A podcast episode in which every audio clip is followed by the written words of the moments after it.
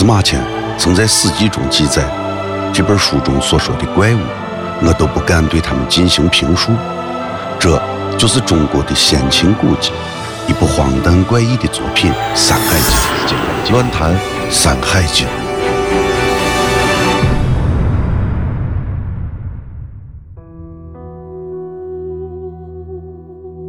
海外南京中说到，南方的火神祝融长着野兽的身子和人的面孔，乘驾着两条龙。原文说到，南方祝融兽身人面，乘两龙。